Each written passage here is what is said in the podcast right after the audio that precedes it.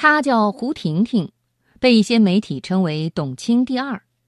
胡婷婷做的事情是把古诗词改编成音乐。其实这并不是什么新鲜事儿。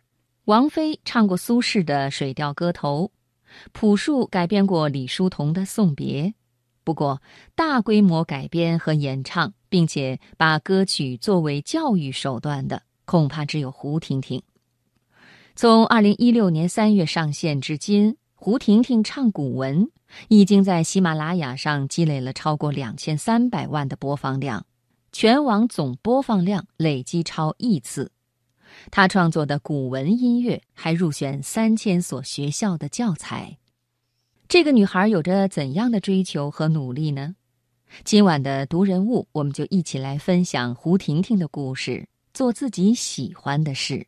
摘自《思维与智慧》。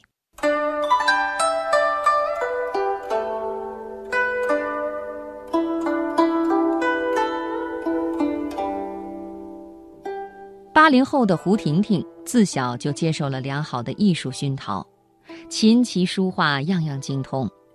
然而，她终归没有走上艺术这条路。毕业以后，她扎身互联网，这一奋斗就是十多年。结婚生子后，胡婷婷萌生了一个想法：做自己喜欢的事，不让自己的人生留有遗憾。二零一四年，他辞掉了高管工作，在家潜心研究国学和诗词。之所以走上儿童教育这条路，还得从他的女儿说起。二零一五年十月的一天，女儿高烧，胡婷婷想哼首小曲儿来安抚她。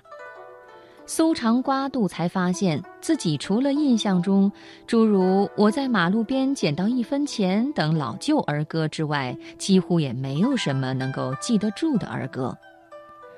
能不能把诗词唱出来？胡婷婷突发奇想。说来就来，胡婷婷随口哼唱了几句《将进酒》：“君不见黄河之水天上来，奔流到海不复回。”这一唱，胡婷婷突然发现了大机会。中国古典诗词都是有韵律的，原本就是可以唱的，只不过流传过程中韵律丢失。现在为什么我们不能把诗词再次唱起来呢？二零一六年一月，胡婷婷发布了第一首作品《将进酒》，让她喜出望外的是，在没有任何经验的情况下。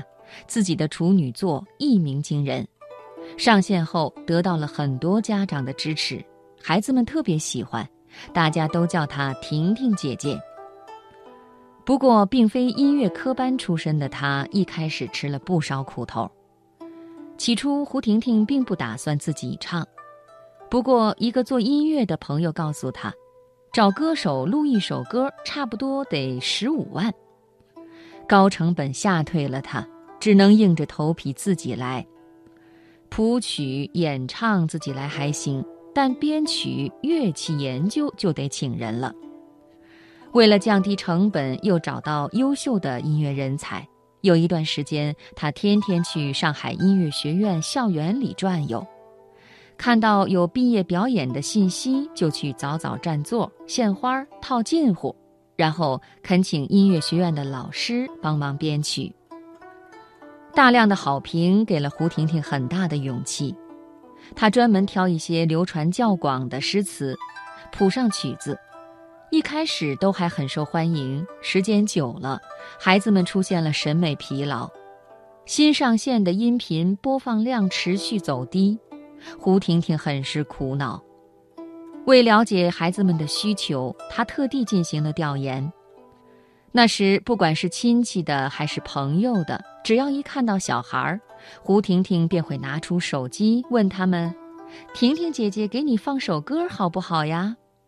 胡婷婷终于发现，孩子们不喜欢太大声的配乐，前奏不能超过十秒，要选择孩子们耳熟能详的诗词。创业初期，她怀上了二胎。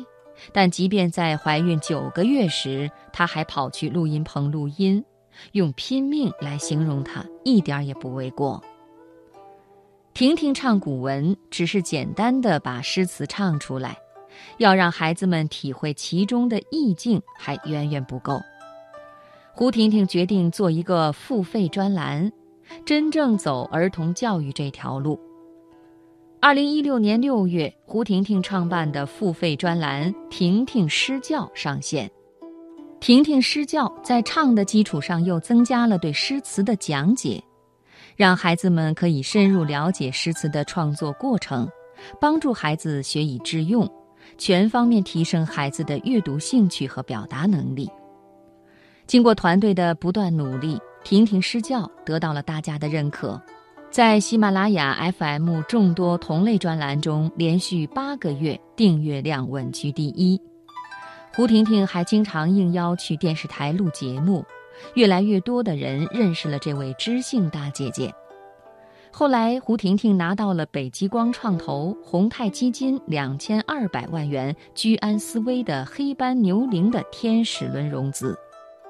对待施教这件事，胡婷婷是认真的。